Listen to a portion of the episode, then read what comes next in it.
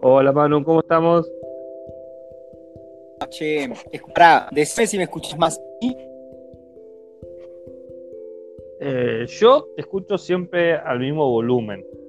El tema es en, después a qué decibeles se graba tu voz, por cómo se guarda, se guarda el audio. Yo siempre te escucho bien. Así que no ¿Qué? sé. a ver, ¿cómo, ¿cómo está el lag? A ver, trata de, de decir una frase entera a ver si se corta mucho. Quiero más dulces y jamón. Quiero más dulces y jamón. Bueno, creo, creo que más o menos va. Eh, Ahí va. qué rico, masa, masa con jamón. Así que volvemos. Cada, cada vez que parece que el. ¿Qué? Los cuatro. Pasé de todo. ¿Recuerdo mal o todas las clases eran quiero masa dulce y jamón? En la torre de la iglesia vive un ejército campanero los domingos y la fiesta. Muy contento se pone a tocar. Ah, no, a mí me Así- enseñaban cosas muy, muy folclóricas, muy de cantante tipo eh, agüero, así. eh, eh. Había uno que decía, por el, tuc, por el tucu tucu me voy cantando una chorrillera. Véngase paisana que me hace falta una compañera. Y Bien. temas así que tienen... no sé, era, eran las canciones que nos hacían aprender. Igual, el ot- ayer entré, escuche esto a mi profesor y si no, no pasa nada, lo banco a muerte. Pero justo de mi profesor de música de la secundaria, que no vivió toda la vida en mi cuadra y no había entrado nunca en la vida. Y la casa buenísima, todo re, re piola, pero me, me dio la sensación de que hay una casa genérica, una decoración, ¿no? De profesores de música. Sí. que para ser profesor Ah, tenés que tener ese tipo de- casa. Sí, está la quena colgada en la, en el- en el- la pared como un, como un cuadro, un, par de quenas ahí norteñas, eh, unas fotos del Che en algún lado tienen que estar. Eh, ¿Qué más? Una biblioteca de. una, muy- bibli- una biblioteca de. de- una masa, un abrazo a Tito.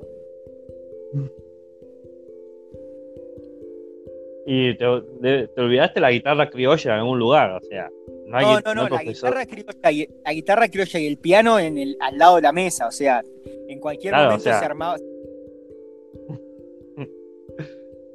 Acá tenés. Y seguramente en algún cajón, quizás de las medias, flautas dulces.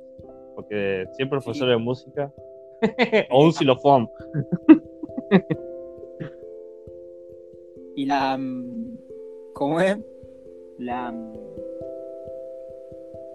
La computadora con. eh, con todo conectado con cables. O sea, el teclado con cable, el mouse con cable, Ah, no, sí, por supuesto. con. Che, está- a todos los- A todos nuestros docentes de música, que sin ellos no seríamos lo que somos hoy.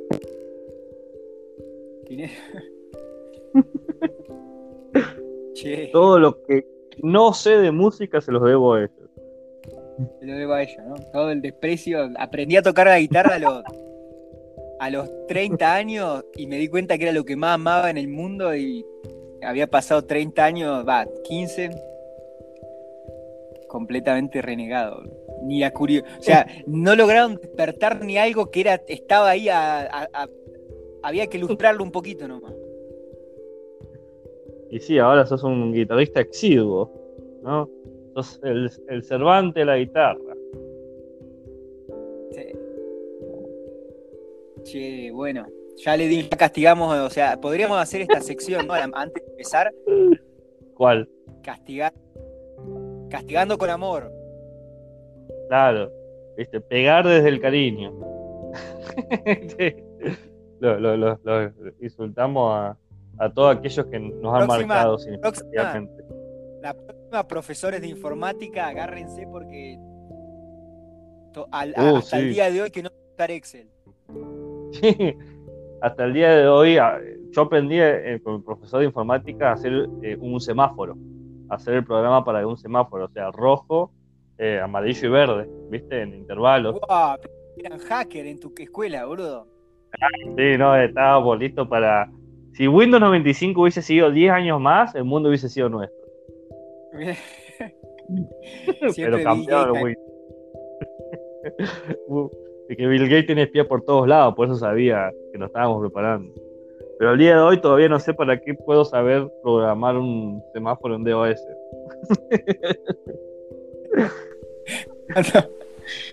Claro. A menos que haya una película donde sea necesario controlar los semáforos de la ciudad, vaya uno a saber.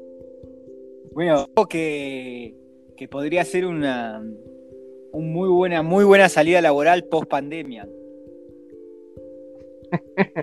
Puede decir que la gente se olvidó cómo funcionan los semáforos y es necesario Sí. un grupo de elite de informáticos que hagan funcionar a los semáforos. Yo creo que a esta altura este, este programa no podemos decir que es semanal, deberíamos decir que sale como las reuniones de los amigos. ¿viste? A veces es todas las semanas, a veces cada 20 días, a veces cada 3 meses. O sea, no. Si queremos pedir eh, fechas fijas, no nos va a salir. No. No, no, no. No es para gente podcast, es para gente que, que quiere pasar un rato. Es como. mm, No tenemos esa, esa puntualidad de. mm, ¿Viste la serie- de David Lynch, Twin Peaks? No, Ah, bueno. eh, alerta spoiler. La, la tercera, la segunda temporada termina. Y Laura Palmer le dice al. al. al agente Cooper. Nos vemos. I, I see you in 25 years. Te veo en 25 años. Y 25 años después. temporada. clavado. Eso, eso tener plan, a- plan a futuro, ¿eh? Bueno, mirá, te, te hago, mirá el giro que te hago. Justo uno de los, el personaje que vamos a hablar hoy, una de las características de su personalidad era su puntualidad. Era una persona sumamente puntual. Ah, sí. por más de que, sí, sí, por más de que la apariencia irreverente y extraña de él siempre hace parecer otra cosa, era bastante estudioso y obsesivo con los horarios y, y ciertas, digamos, estructuras de trabajo. ¿Tenía, ¿Tenía alguna formación académica él? Aparte de, No. de- de que su familia mm, cirquenses y teatro, de teatro. No, terminó la primaria, sabía leer y escribir. Y luego Bueno. autodidacta. O sea, no, no terminó la secundaria no porque no quería, es más, de todos sus hermanos era el que más quería terminarla, pero no había con qué. O, o- o trabajaban o se morían de hambre. Entonces, él lo que hizo fue autodidacta. Todo libro que pasaba en sus manos lo leía. Entonces, se formó de una forma ecléctica, pero bastante conocedor. Eh, yo leí su biografía y, y va citando varios, varias, ¿Vos digamos, varios libros. crees que la, la- el humor es un tipo de... Sí, yo creo que el humor produce inteligencia. No conozco ningún inteligente que no, que no tenga sentido del humor. Hay gente que guarda mucha información y lo confundimos con inteligencia, pero la inteligencia es saber qué hacer de manera creativa con esa información. Y el humor es, creo que es lo que motiva esa, esa actitud creativa. Es más, Siempre... yo creo, No sé si se lo- ferviente- fervi- yo creo fervientemente en, en, en una idea de Demócrito, el filósofo Demócrito, que decía que la risa te torna sabio. Aprender a reírse lleva a la sabiduría. Alto, alto compromiso. Alto compromiso. No sé si se lo hacían, si se lo hacían como planificar o el loco lo hacía así que cada vez que entrevistaba a Stephen Hawking eh, el tipo era muy ácido para hacer eh, chistes y, y, muy bueno, o sea, muy rápido para, escribir en una decir, siempre te, te mandaba a ah. guardar una, broma. sí, sí, las entrevistas de él son, una entrevista que había, no me acuerdo quién, si quién le hace la entrevista que dice le, pide que le explique sobre la teoría de los, universos paralelos. Y le dice, puede ser que en un universo paralelo esta charla y yo sea más inteligente que usted. Y el otro dice, no creo.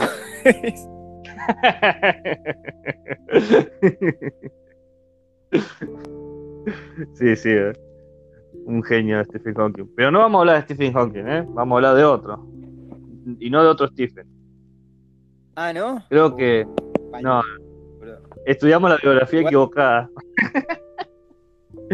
Bueno, guard, cierro todos los, Google, que tenía abierto de Stephen Hopkins. Y abro el de quién? El de nuestro querido Julius Henry Marx, conocido como Groucho. Groucho Marx. El gran Groucho. No tiene nada que ver con, el, filósofo Marx. Al contrario, hay una frase ¿no? que dice, hay cosas más importantes que el dinero, pero cuestan mucho. sí. sí. bueno, una de las características de, de Groucho Marx era la, inventiva y el ingenio, ¿no? el, humor que tenía en el lenguaje. ¿Dónde nace Groucho? tengo entendido que no es norteamericano. No, no, no. La familia de él era, era toda inmigrante, pero él y todos sus hermanos sí son estadounidenses. Él nace en New York, en, 1890. Pero, 1890. pero, sí, pero sus padres y sus abuelos, porque él nace en esas familias que eran un conventillo, donde estaban todos juntos viviendo, abuelos, padres, primos, tíos, o sea, esa cuestión de una cantidad absurda de gente en un lugar muy pequeño. Bueno, toda su familia eran inmigrantes. Eh, Mirá. Así que. Pero aparte de una migración, de una migración muy temprana, ¿no? Porque era esto es previo segunda, previo Primera Guerra Mundial, previo Gran Depresión, previo todo. O sea que una migración bastante temprana. Sí, sí, sí, eran inmigrantes alemanes judíos, así que venían de un cóctel interesante. ¿Qué podemos decir breve de su biografía? ¿Qué va a decirme? Que, mm, por lo que ve, por donde lo tengo referenciado, que es en sus películas y, algo que he visto de su biografía, eh, su vida artística es sus hermanos, ¿no? Es como que habían armado una compañía de, de humor, de. No eran un Chaplin o un Buster Keaton que, eran ellos los artistas. Eran un. Claro. Sí, el, tema de los. Sí, sí, el, tema de que trabajara con sus hermanos más, eran conocidos por los hermanos Marx, es eh, Harpo, Chico y Cepo, y después solamente Harpo, Chico y, Groucho, que son apodos de ellos, ¿no? Cada uno tiene su nombre, pero fueron conocidos por sus apodos, proviene de su madre. La madre eh, insistía de la mini, mini Marx, era, su, su, denominación, que era también una cirquense, eran todos gente del circo, e insistía que tenían que trabajar como en una compañía. Entonces los ella los promocionaba, iba a los diarios, eh, pegaba panfletos, digamos que la base del grupo la creó, la creó la madre, porque veía que entre ellos cuatro funcionaban muy bien. Y ellos empezaron en, el vodevil, ¿no? Estos, estos teatros de revistas, ¿cómo se llaman? Eh, no, un poco, un poco más under todavía, es como un... sería como el under acá, ¿no? Como el. Hola. ¿Cómo sería? Sí, sí, te estoy escuchando, ¿eh? Que me parece que la revista es como, como unas unos escalafones más altos, digamos, en el. en el- Ah, está bien, que el vodevil. Claro. Sí, sí, a ver, para que el que no sepa, vodevil es un lo que sería un teatro de variedades. Había como varios actos juntos, algunos económ- eh, eh, eh, cómicos, otros otros de canto, ¿no? Había como varios sketch todos unidos y, y era de muy bajo ingreso, o sea, un, Claro, un pagaba centavo por entrada. Más Claro. o menos, porque esta época el dólar debe haber sido 50 céntimos de haber pagado, ¿no? Claro, sí, sí, lo, lo- lo mínimo o casi lo mínimo. Es más, hay una de las Eh. notas donde, donde cuentan que la primera vez que, mm, que el hermano, uno de los hermanos logra un contrato para una revista, que ya era un contra, era una, un teatro un poco más eh, de, de otra categoría, y Groucho le dice, ¿por qué van a pagar dos dólares cuando nos ven por 50 centavos? Le dice. Y el otro le dice, somos demasiado buenos para esto, para los de 50. Sí, sí. Tenían esa, O sea- esa actitud. Estamos hablando del. Nacieron en el 1840. eh, Mi- 1890. 1890. Ah, 1890. Entonces estamos diciendo que. Esto habrá sido a sus 20 años o un poco antes. ¿Qué? ¿El éxito de ellos o...? Esta, es- esta este, el ingreso a la, la- la- la- a, la, a la actuación y a la. Mira, en su biografía, Groucho comenta que el... Vos, vos decís el salto de vodevil a Broadway o el salto de Broadway, perdón, de Broadway al cine. No, el- el- la- las, primeras, la- las primeras incursiones de ellos, o ellos eran muy chicos, ¿no? Cuando lo. Cuando Claro, eh, empezaron en teatro a los 15 años. Ahí está, muy bien, Ah. por eso. Estamos hablando de principio de siglo. En un Nueva York, Sí, sí. de o sea, ahí sí al joven Groucho, a Chico y a, Harpo. y a Harpo. Harpo. Chico Harpo. era el que era timbero, ¿no? El No, Chico grande. era el, sí, sí, era el adicto a la, al juego. Estaba todo el tiempo jugando y era, digamos, como el más rápido para hacer cuentas y negocios. Entonces, muchas veces los contratos del, del grupo los, los organizó Chico porque era bastante ágil para sacar ventaja, digamos, en pequeñas cosas a corto y mediano y largo plazo. Y Harpo era el, el más, el más mimo. Ahí en uno de, los- de las entrevistas a los hijos que cuentan un poco la historia, dice cuando terminaron su última película en cine ya todos eh, trabajar, eh, menos chico se había reventado la plata. Sí, sí, sí. Sí, sí, Chico eh, termina muriendo. O sea, no pobre, porque lo- siempre los hermanos fueron bastante unidos, por más que hubo peleas entre ellos, siempre se man- ayudaron. Y a- al final de su vida, los hermanos administraban la plata de Chico. Porque si él tenía dos pesos, iba y se lo gastaba a, timbiar, era una cosa más, más fuerte que él. Mientras que los otros ya tenían bastante dinero. Y el y otra cosa que atención en la en la de la del- de la biografía del documento es que el padre era un sastre, ¿no? Claro, sí, sí. Y la, la hija cuenta o, el, o la, la sobrina, recuerdo que era un mal sastre, era como era muy malo haciendo sastre.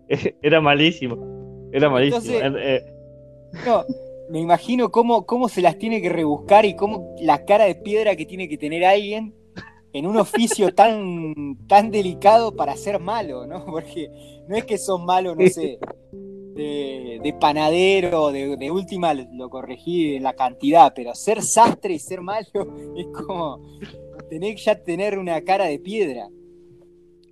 decía que eh, había hecho unos pantalones para una persona y, había hecho una pierna más larga que la otra, o, no había hecho bien los dobleces. era, era un pésimo. Aparecen muchas anécdotas de, de, de Groucho sobre, sobre su padre, pero diciendo que el padre era un laburante, o sea, que siempre quería trabajar, era como honrado, no era que te mentía, pero, pero era malísimo haciendo el trabajo. Claro, pero digo ahí ya, ahí, ¿no? En la, igual su, su vocación viene de otro lado, pero inventando acá que este podcast está para esto, eh, en la personalidad de un niño, ¿no? Una, un oficio tan eh, como, como ya cuando, cuando bueno, no, es solo la excelencia, es también un poco la, eh, la, personalidad que le pongas a tu, a tu oficio, porque si, si era encima laburaba, algo debía tener. Claro, sí. Me hace acordar al, padre, del personaje de DiCaprio en Atrápame si puedes. Sí, sí. Es una historia real también. Y también era un Tano que no sé qué hacía, pero siempre lo hacía mal y siempre estaba como. Y que DiCaprio estaba como, va, el personaje, el, pibe, estaba como esperando que el padre le dijera, que deja de hacerlo. Y a encontrar. Le metía ficha y le decía. Eh, Te aplaudía todos los engaños que lograba. Claro, el loco de y el mes siguiente que era médico y el padre se lo, se lo festejaba sin, sin como sin demasiado en lo que estaba haciendo. Mm. Bueno, sigamos con los hermanos. no, no, sí, estos, estos hermanos trabajaron como 15, 20 años en el teatro antes de, de pasar al cine, también porque el cine se empezó a hacer más masivo. Eh, así que cuando Encima, antes de llegar al cine ya habían ah, tenido éxito en el teatro. Habían tenido éxito en Broadway con dos grandes obras de teatro. Eh, y... ellos ingresaron al cine una vez que el cine se, hizo a voz. Eh, claro, con audio. hizo masivo. ¿no? Sí, sí, sí. No, no, y digo Con, con, o sea, ellos no hicieron, no llegaron, no, no, no entraron al cine mudo como Chaplin o, ah, No, para nada, no. No, no, no. o sea, su, su chiste era verbal. Aparte de algunas mímicas que había, eh, la especialidad de Groucho era, eran los diálogos. Claro, eh, ellos tenían muchos chistes de una situación X en donde aparecían estos personajes sumamente extravagantes eh, respondiendo de formas totalmente absurdas e inesperadas eh, pero resolviendo la situación. Por ejemplo, un hospital que se queda sin plata y necesita financiamiento. Un país que está en guerra. Eh, eh, una carrera de caballos. O un actor que necesita ser representado. ¿no? Situaciones así donde aparecen estos personajes como, qué sé yo, el nuevo director del hospital, el nuevo presidente, el representante, pero haciendo todos estos casos, todas estas acciones sumamente locas y por lo tanto necesitaba diálogo porque habían respuestas sacadas totalmente de, escena. Es más, como curiosidad, estas hay dos de las de sus películas, quizás dos de las mejores películas de los hermanos de los hermanos Marx hacen el título de dos discos de Queen. El Una noche en la ópera y Un día en la carrera estaba justamente inspirado en, en, en estas películas. Ah, mirá. Y vamos a ir avisando a la, audiencia, a nuestros locos 90 pibes y pibas y pibis estaban escuchando, escucharon el podcast en total. Eh, no sé, yo no estoy viendo la imagen. Ah, vos me mostraste el otro día. sí, no, pero ahora está 150 por ahí. Buena, guachos. Bueno. sí, ya, ya está. Ya, o sea, nuestra audiencia nos, espera hasta, el último. Y el Instagram que tenemos ha crecido mucho. Ha, subido.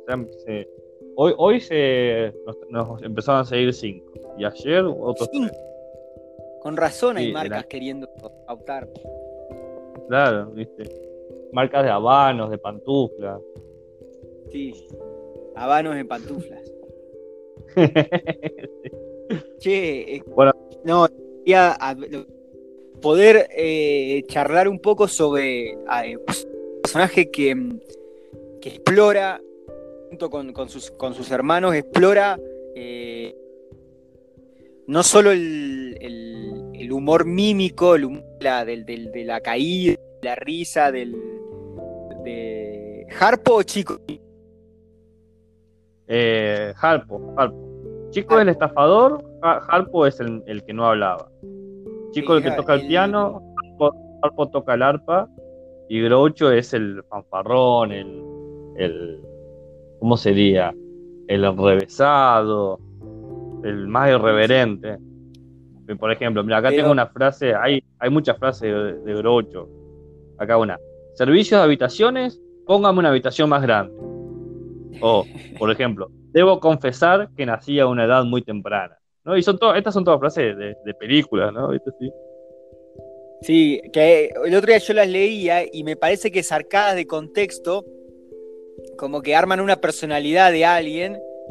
No, todas esas frases están dichas por personajes dentro de las películas. Claro, sí, sí.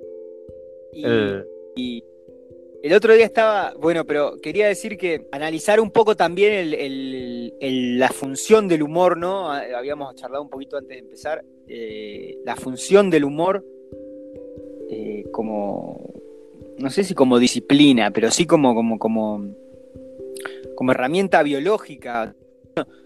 Eh, no sé si está, no sé si los ríen. Yo imagino que sí, que es un mecanismo más na- natural, pero pero hay algo en la en, en las dinámicas humorísticas eh, algo en común en casi todas las las cosas que nos la hacen reír. Ah, El, el negro Dolina, yo lo escuché hablar de, no sé quién fue el que dijo, pero yo lo escuché del negro, que todo lo que nos causa risa o todo el humor se podría reducir a sacar algo y poner otra cosa donde no va, ¿no? Como eh, poner una acción, poner una palabra, poner una frase, poner una, un remate, poner en un lugar donde no iría, o sea, sacarlo de, de contexto y, y colocarlo en otro lado. Es un Mirá. poco amplio. Y. vos- vos- no, sí, una definición de humor tiene que ser amplia. Y vos decís que Groucho Marx tiene ese tipo de humor, o sea, el humor que representa él o con- en sus películas, su participación en televisión y eso. Bueno, cuando el- el- lo, que, lo que estaba, lo que yo veía el otro día en una entrevista con Dick de ese 70, no me acuerdo. Sí, sí, sí, sí. Está muy buena esa entrevista que le hacen a él. Es buenísima.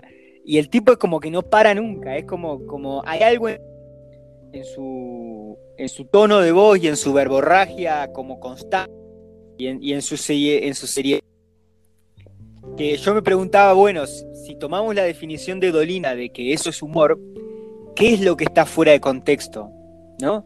¿Qué es lo que está Mm. fuera de contexto acá? Porque a veces el tipo eh, solamente respondía con una pregunta y, y, y- y lo me llamaba la atención que, que tal vez eh, a ver, quiero decir una Decila, decila, yo ¿Viste digo otra y, y, bueno, y me ¿Viste, viste cuando, cuando los Simpsons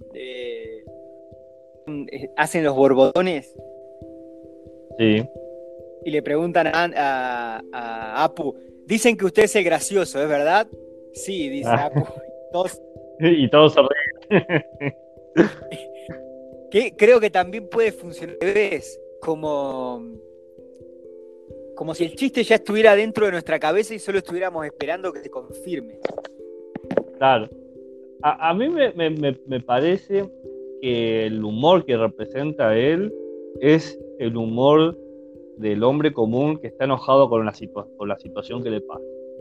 Porque él siempre responde con cierto humor, ah, voy a decir agresivo, pero no es que te llama idiota o te sino que pone manifiesto la, la estupidez o la tontería de ciertos, ciertas preguntas o ciertos o ciertas conductas sociales que esperamos los demás, ¿no? Yo vi una entrevista eh, que está muy buena por las respuestas que da él y encima porque lo reivindica un poco a él ante, ante el entrevistador, porque el que le está haciendo la entrevista es Bill Cosby, ¿viste? Hoy sabemos que Bill Cosby es una imagen bastante defenestrable.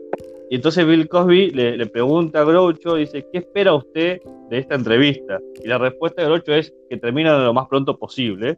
Y después dice, yo y toda la audiencia. O sea, como...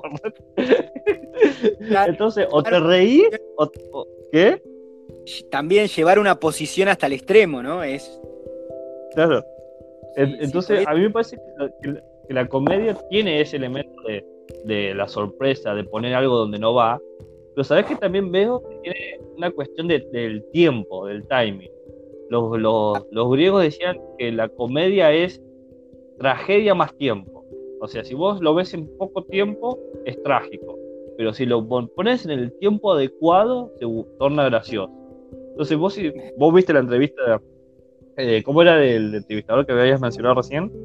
David de David eh, fíjate que la, él no responde inmediato, siempre hay como dos segundos que se toma el tiempo para responder y responde, pero eh, la frase precisa para generar el estallido.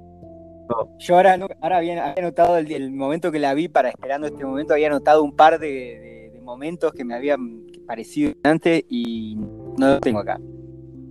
Ir a ver la, nota es muy buena. ¿Vos te acordás? para, ¿Te acordás de uno de los momentos para darme un detonador? Que estoy tratando de acordarme el momento.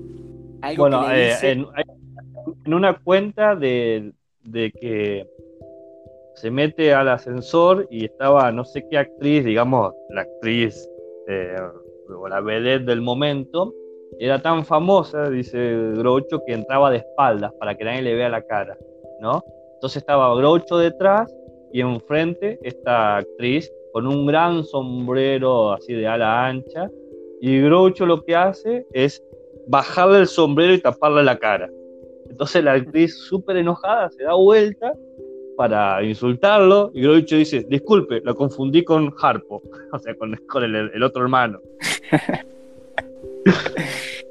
claro, sí, sí.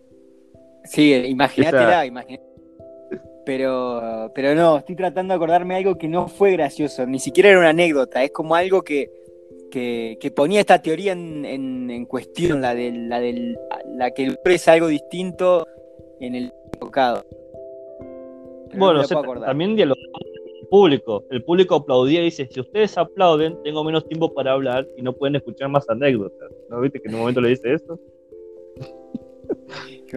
Puta madre, no me acuerdo. Como, como recorta mambo. Yo hace, hace un tiempo, me hace un tiempo vi un sobre, querían encontrarle la causa biológica, ¿no? Del, del humor, biológica del chiste.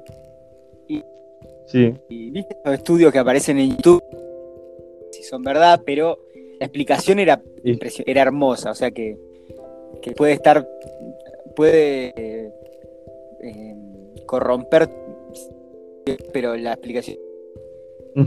y era que, que el pro. Eh, voy a contar un chiste que, ah, que es un chiste estúpido, este, hasta un poco racista, de discrepancia entre países y, y un chiste facilista. Pero cada vez que lo cuento, que hace mucho que no lo cuento, sonrió antes de terminar, ¿viste? Entonces yo digo, ¿por qué me está causando? Y el chiste es así, hay un, un gallito en una tribuna y escucha, oye Manolo, y se da vuelta. Y nadie le contesta. Y dice, otra vez, oye Manolo, a la tercera vez, oye Manolo, y se da vuelta y dice, ¿qué me llama Manolo?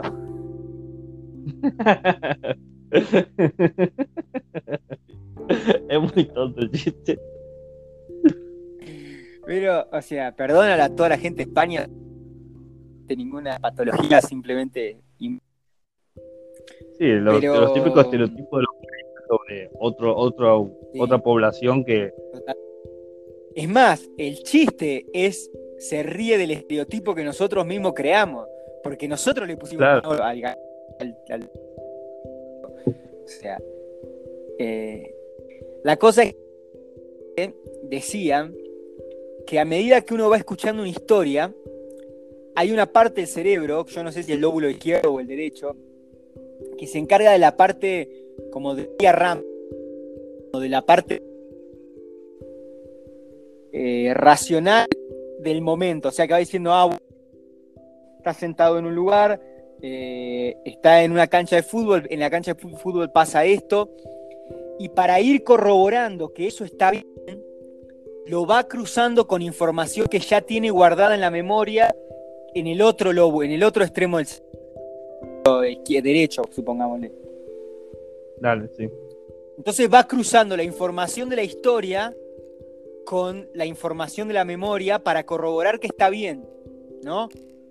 Como, como que no, suceda que diga, bueno, de entrada, ¿no? Va un tipo.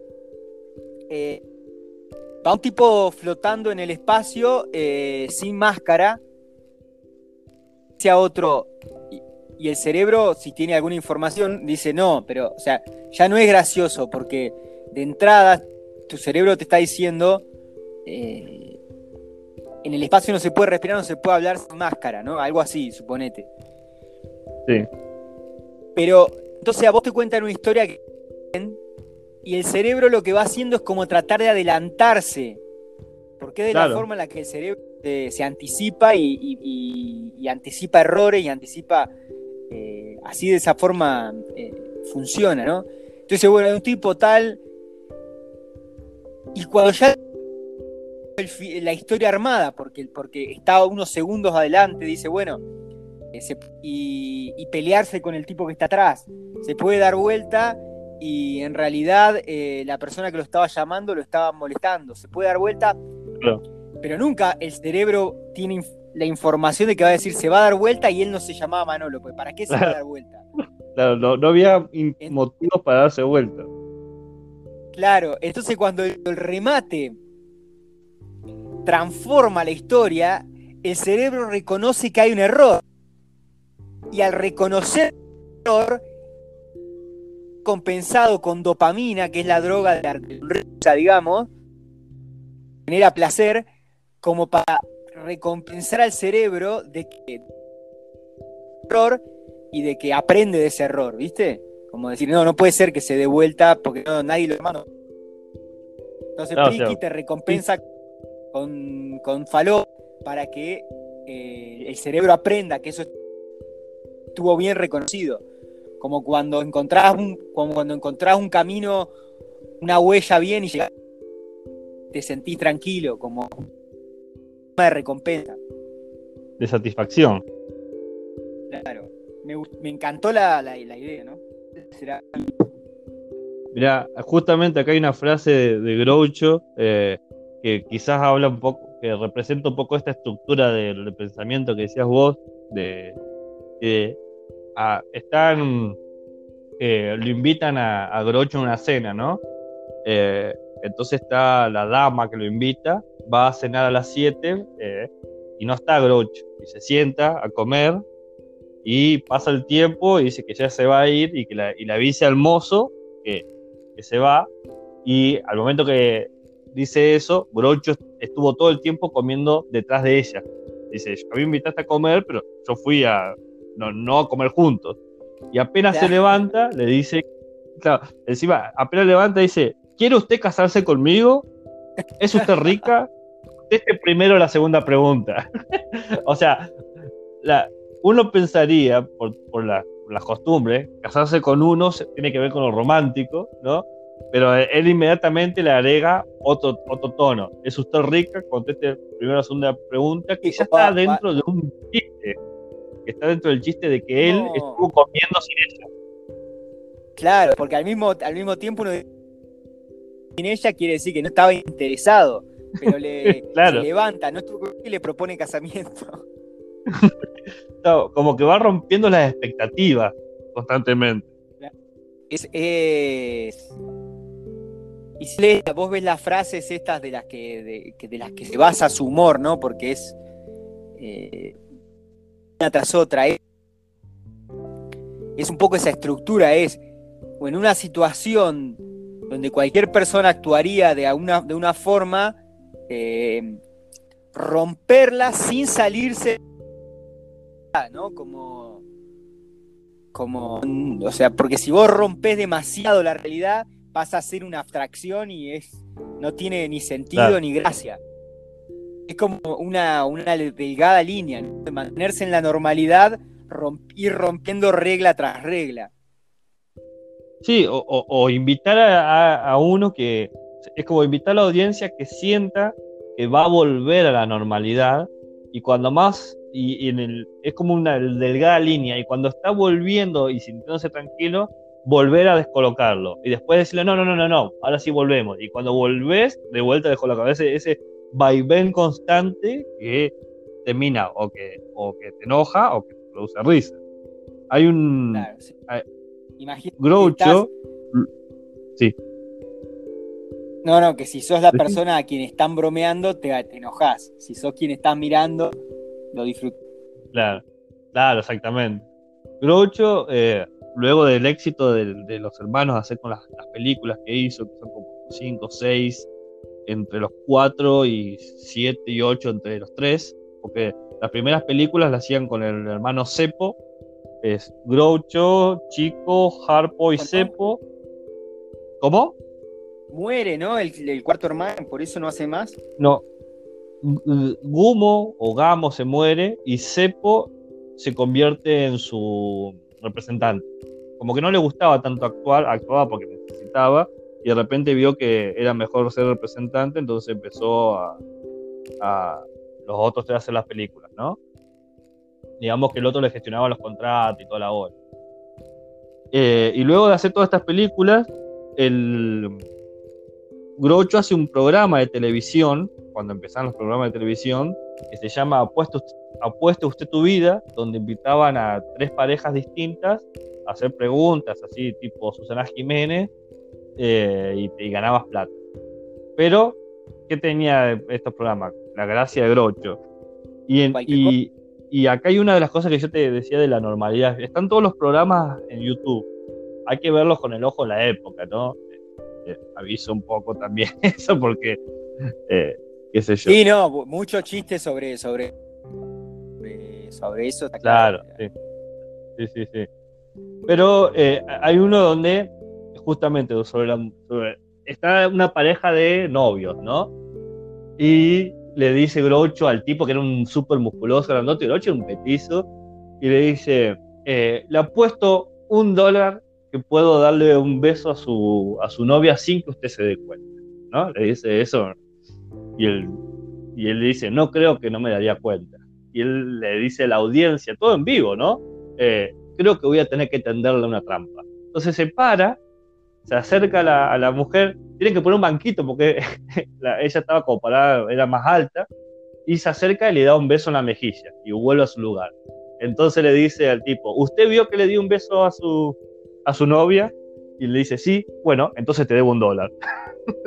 o sea, el, el, chiste no era hacerle creer al otro, sino lograr besar a la, la chica. Jugó, con la expectativa del público de que cómo lo va a engañar, pero el engaño era justamente no engañarlo, era hacer directamente eh, lo que dijo que iba a hacer. Un beso de un ofenda. O sea, Claro. Exactamente. Hay, eh. un chiste en una película de. No sé si eh, la produce Tarantino, una película muy mala, pero actúa Tarantino. Es la del, la del bandolero este guitarrista. Sí, sí, sí. Antonio Banderas. Sí, sí, sí. Tarantino está, Tarantino está hace un personaje están en un bar lejano oeste y le dice eh, le dice a uno, te apuesto a que le orino las caras al, barman y el tipo no se, no, se enoja, sin que el, y tenta una cosa así. Le dice, le apuesta 5 dólares. Entonces va a la barra y le dice al de la barra, le apuesto 3 dólares a que puedo orinar adentro del vaso sin derramar nada, ni una gota. Y le dice, si derramo una gota le tengo que pagar 3 dólares. Bueno, y el loco se baja y le mea toda la cara al barman. No hace nada porque acaba de ganar 3 dólares porque el otro perdió. Entonces va a cobrar los dólares y le paga los 3 dólares al barman. Sí, sí, me acuerdo. Es de la película Desesperado. No me acuerdo. No, me parece que es de la, la de. la de- ¿Desesperado o el pistolero? Es, es de Antonio Bandera. o el ban- No sé. O la balada del pistolero se vendió en Latinoamérica. La balada del Pero, pistolero. la- el nombre, pero el nombre de la película original es Desesperado. No, no es eh, una. ¿Harás una vez en México? La conocí así. No se llama Igual la balada in pistolero. Sí, Ahora para está Canal 3 confundiendo con la- la de ¿Para Canal 13 qué? No, creo que se llamaba Erase una vez en México. No sé, acá la puse en Wikipedia y dice Desesperado o la balada del pistolero. Mira. Pero en Habría que desesperado en verlo en, inglés. IBM. Sí, habría que verlo en IBM, cómo aparece. Bueno, Sí, ¿cómo- es? Entonces la vida de Grouch. ah, Bueno, él vive hasta 1977, al- muere a los 86 años, pero fue activo básicamente toda su vida. Creo que los últimos 10 años se retiró ya de, de la actividad. Ganó un Oscar honorífico a la trayectoria. Y, y si querés podemos hablar un poco de las películas que hizo, que es por lo que lo más se lo recuerda. ¿Vos viste, o sea, de las que viste, o qué, sketch de lo que has visto te, ha gustado más? a mí, eh, si vos me preguntás ahora eh, películas y eso, un poco, mucho no me acuerdo. Tengo la imagen de, de Garpo entraba a una, a una escena de, de- de levantarle la rodilla al, al tipo que estaba como ahí por y se le sentarse encima. Eso siempre me dio, me pareció impresionante. Era como, como era como un sketch mímico, pero al mismo absurdo. No, sí, bueno, es que Harpo representa quizás el absurdo visual, ¿no? Porque es Claro, Eh, que es muy difícil de hacer porque no es, no es el tipo que se pega cabeza y, y, y más, ¿no? O, o como el de Chaplin, que es muy bueno también, pero eh, no sé, come, es tan pobre que comía un guiso de zapato. O sea, Claro. era más, era o sea, llegar y levantarle la pata y sentársele. era más burlesco, era como que se burlaba de, de- del otro. El- en una, por, por ejemplo, le hace cambio de sombreros a, alguien que lo empujó, entonces le empieza a cambiar los sombreros hasta que obliga a que el otro, tratando de romperle el sombrero a Harpo, termina rompiendo su propio sombrero, y era lo que quería Harpo porque ¿sabes? estaba vengando de, que el otro lo había empujado nomás.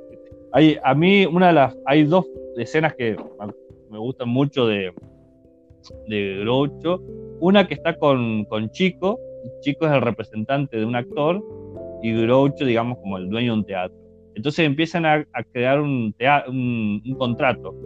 Y el contrato todo el tiempo es eh, decir la cláusula que se va a decir. Entonces, la cláusula primera habla sobre la cláusula segunda, la cláusula segunda sobre la cláusula tercera, y en todo ese, ese juego de palabras que hace, porque el inglés es fenomenal, empiezan a romper el- las partes del contrato que no le gustan. Entonces, la parte primera del contrato no le gusta y en vez de tacharlo, arrancan la hoja y así empiezan a arrancar todas las hojas del, contrato hasta que se quedan sin el contrato y dice, chicos, qué bueno porque no sabía leer.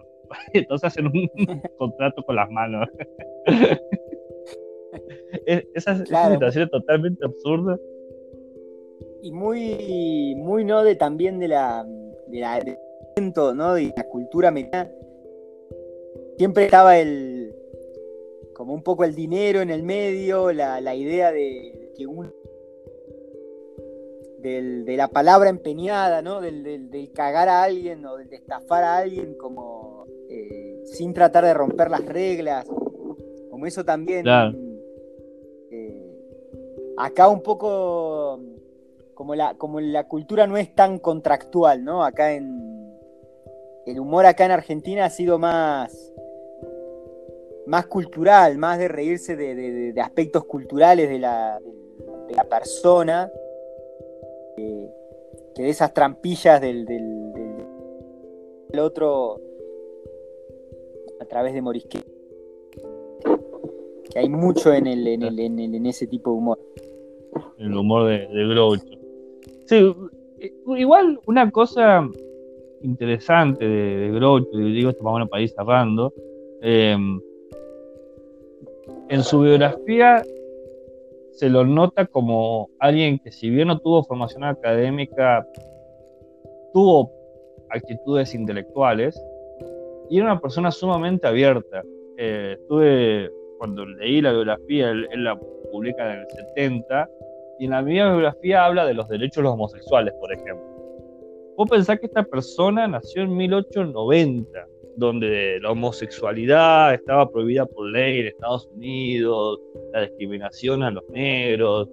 Y él en su biografía empieza a hablar, lo habla sin tapujos, dice, eh, es sumamente irreverente la biografía de él, lo recomiendo para que lo lea cualquiera, porque él no es una biografía clásica de yo nací, éramos pobres, trabajé, no. Él dice que odia ese tipo de biografías, así que una biografía llena de anécdotas y reflexiones reflexiona sobre cómo pelar papas, sobre cómo hacer una fiesta para chicos de 15 años porque tenía una hija, ¿no? Y entre esas reflexiones habla sobre, sobre la homosexualidad y, básicamente dice que cada uno se meta en su asunto y que no se meta en los asuntos de los otros. Entonces, Groucho se ve que todo el tiempo se burlaba de, de las normas sociales porque entendía, me parece a mí, este personaje, entendía lo arbitrario que son muchas normas sociales, o las normas sociales en sí. Y, gracias a eso podías generar los chistes que generaba. Y sí, bueno, hay algo, hay algo también del, del, del, del ambiente del, de venir del ambiente muy del teatro y muy antes de la, del, circo, en donde, en donde muchas veces era el refugio de todos los sectores, ¿no? Claro. Todos los sectores eh, más eh, despojados de, derechos y todo, muchas veces ese tipo de otro under era como el, bueno, sigue siendo el refugio de, Yo siempre creo que la, con, ciertas cosas, hasta el más derecha accionario de las personas, te hace tener una perspectiva. O sea, siempre, siempre veo tengo mucho, he conocido mucha gente que es muy reaccionaria a nivel ideológico, pero que le ha tocado convivir tal vez con un hermano eh, que en algún momento de la vida eh, confesó o, tuvo la de, decir que era homosexual. Esa situación, esa experiencia lo hizo a la otra persona en esa, en ese, en esa, esa situación como aceptarle. cambiar su forma de ver el mundo. Claro, en otras cosas. Pero, la, pero la, experiencia, y tal vez en alguien que uno quiere, tal vez en un hijo, en algo así, sea más difícil de aceptar porque hay una cuestión de ego y toda la historia. Pero en un hermano, ¿no? Que uno quiere mucho, eh, los hace.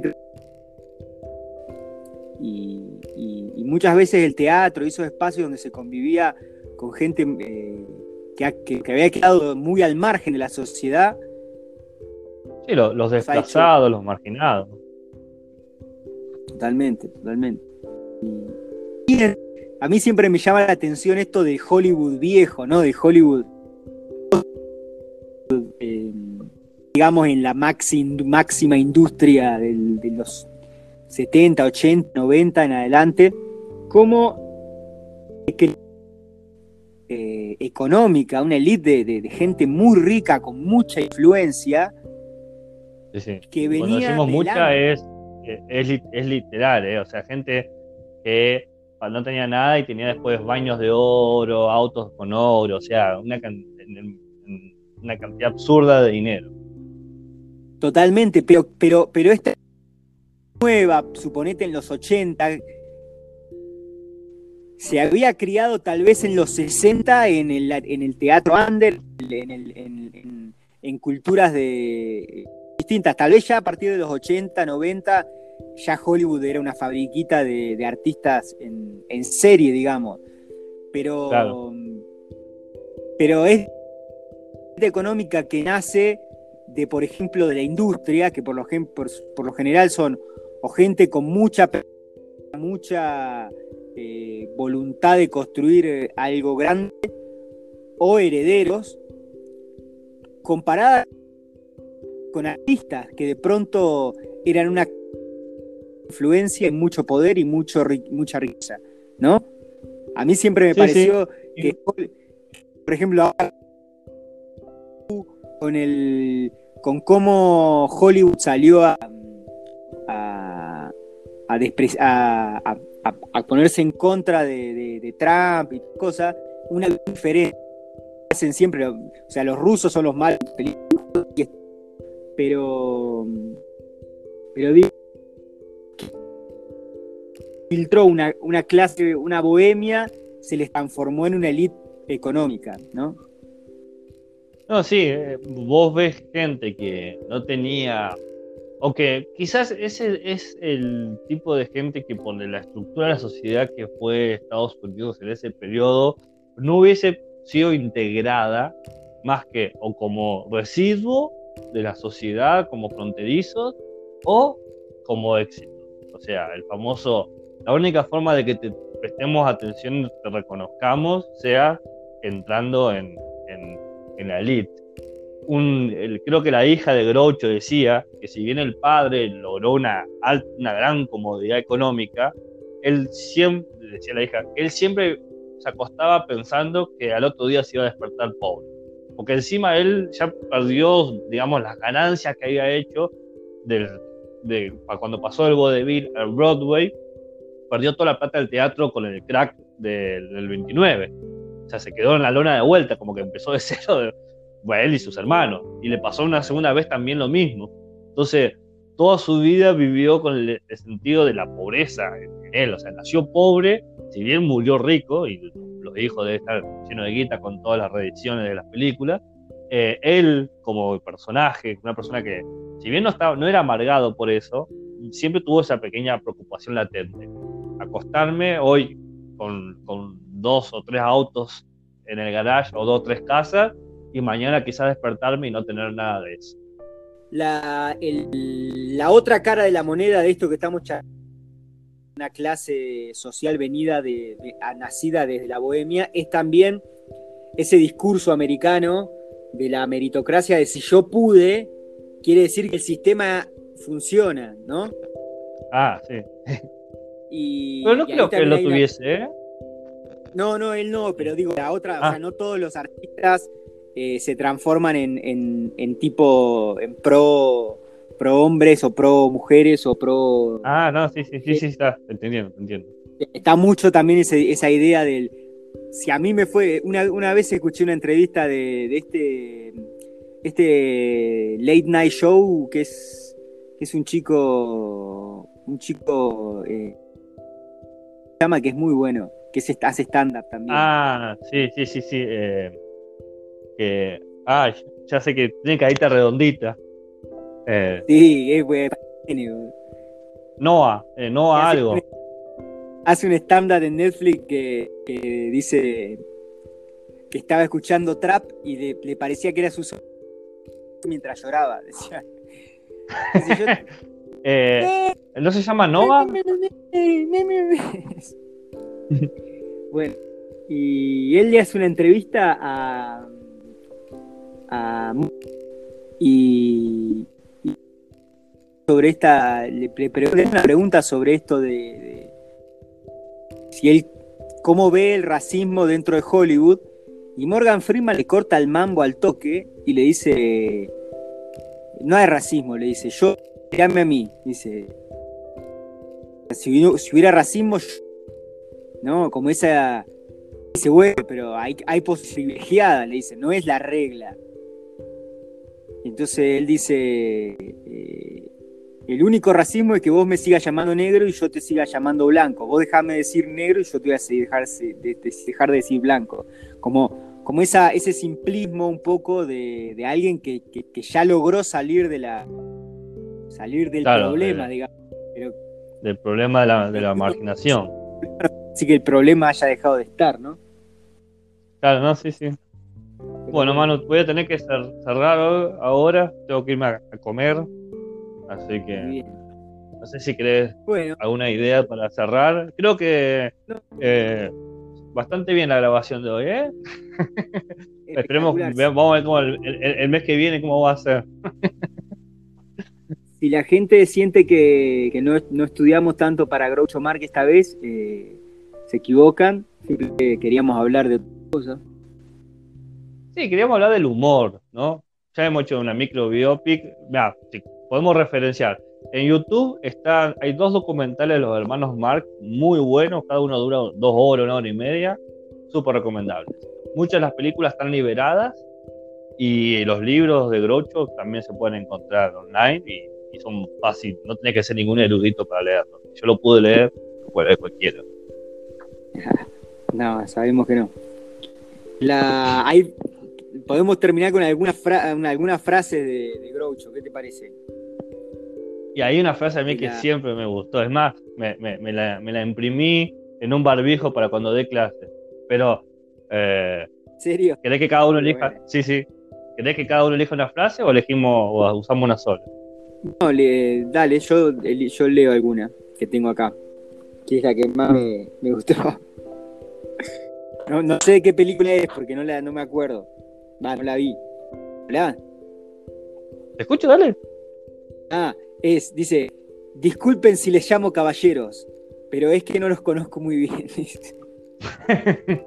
es muy buena. a, mí, la que me gusta es, eh, ¿a quién le van a creer? ¿A, mí o a sus ojos? la, vienen agarrado engañando, entonces le dice, ¿a quién le va a creer? Sí, sí. Ah, pará, me acordé, me acordé de la única escena de la película, de una película que me acuerdo. A ver. Está, Garpo o, Chico, no sé cuál de los dos es en el. Y él es como su abogado. sí, dale, dale. ah, no acuerdo si el documental o de dónde la vi. y dice, como su abogado dice, Dejen que este hombre vuelva a reencontrarse con su familia, su padre y su... los están esperando en la cárcel.